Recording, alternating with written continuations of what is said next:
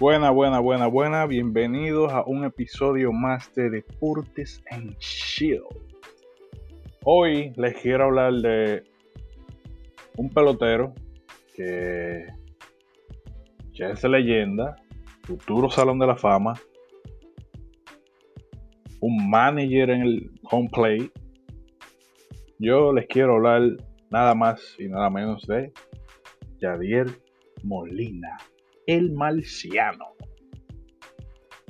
Empezando por decirle que desde que debutó en el 2004, ese caballero se ha encargado de obtenerle un récord a los Cardenales de menos bases robadas permitidas en las grandes ligas. O sea, estamos hablando del tope del tope uno de mis peloteros favoritos, por su actitud, por la manera de jugar el juego, de verlo, de escribirlo.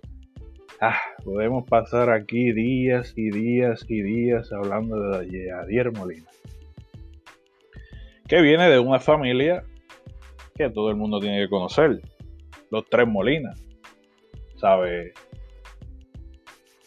Te pones a pensar y tú dices, wow, bueno, ¿y cómo no salir un tipo así de la nada sobresalir de sus otros dos hermanos y ser el tercero en subir a Grandes Ligas y tener estos números anotados.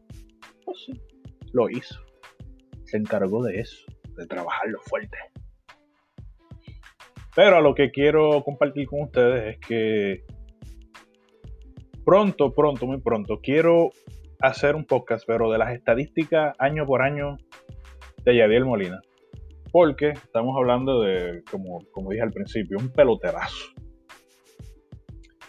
Y desde el 2004 hasta el 2020, dígase el año pasado, porque esto es sin contar este año 2021. Hay que esperar a ver, ¿sabes? Se espera que agregue unas cuantas más porque su brazo está como un niño, como que nada ha pasado, y eso es strike para segunda, strike para primera. Y para tercera ni se diga. Pero todo el mundo sabe las madamañas de Yadir Molina que tiene, que eso es espectacular, los tiros para primera base. Eso a mí me encanta. Cuando él tira esos tiros para primera base, señal, pum, pum, pam. Ah, no te pelees, dale, corre, pégate ahí, como hizo los otros días, que eso, eso estuvo eso se le, se le, se le activa a uno la adrenalina. Wow, que el tipo juega con el corazón. Puede ser sprint training, puede ser Puerto Rico, puede ser Serie del Caribe, puede ser todos lados y él todo el tiempo con su corazón pompeado. Y esas 847 bases no permitidas por Yadiel Molina, porque hay que decirlo, eso ha sido Yadiel Molina, porque es un maestro, es un maestro detrás de ese plato que hay que quitarse el sombrero, usted tenga, cuídese y nos vemos, adiós. Yo quería compartir esto porque tras de ser uno de mis peloteros favoritos, tampoco quiero quitarle los méritos a todas esas leyendas, especialmente a Iván Rodríguez, ¿sabe? Un, un salón de la fama, a un Benito Santiago, a Jorge Posada, por mencionar algunos. Eh, Tony Peña, dominicano. Eh, y hay un sinnúmero de catcher que uno puede mencionar y uno dice, wow, wow, mucho talento, wow, pero wow, wow, wow.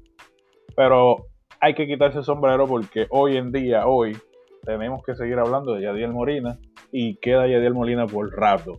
Porque yo entiendo que Yadiel Molina deja de jugar hoy y mañana es un futuro manager. Me pueden contradecir, pero para mí, los cardenales lo cogen, lo pulen y ese va a ser un futuro manager. Empezará por Puerto Rico. Digo, yo creo que ya le empezó. Tengo que investigar eso. Yo creo que ya le investigó, empezó a, como coger ese, ese cursillo en Puerto Rico de ser coach. Creo que sí, una vez. no sé si estoy confundido, pero voy a investigar quiero indagar más sobre Yadiel Molina para que ustedes sepan más. Y nada, esperar que entre en la primera ronda de Hall of Fame porque tiene los números, eh, la destreza, su tiempo, ¿sabes? Se ha permitido tener una carrera con altos y sus bajas, porque no todo es perfecto, pero hay que decir que Adel Molina es un futuro salón de la fama. Y quería compartir esto con ustedes. Ya pronto compartiré un podcast en el cual voy a detallar más sus estadísticas, más de su trayectoria, más de, de él como persona, su familia. Voy a investigar un poquito más y voy a compartir esos detalles con ustedes, que muchos de ustedes a lo mejor lo sepan, pero siempre. Yo no soy locutor, un fanático de deporte, todo tipo de deporte. Este podcast no va a ser solamente de béisbol. Empezamos así, pero espero ya pronto estar hablando de Fórmula 1, que me encanta eh, la NBA. Realmente no sigo mucho la NBA en temporada regular. Me gusta más como que off-season, en playoff, ¿sabes? Como que ahí como que está la adrenalina y tú sientes como que el, jugador quiere jugar de corazón, pero como que ah, en la regular como que no sé. Pueden haber muchas personas que dicen, ah, pues tú no eres fanático, pero ¿qué más da? Eh, esto es todo por hoy. Espero hayan disfrutado un episodio más de Deportes en Chill.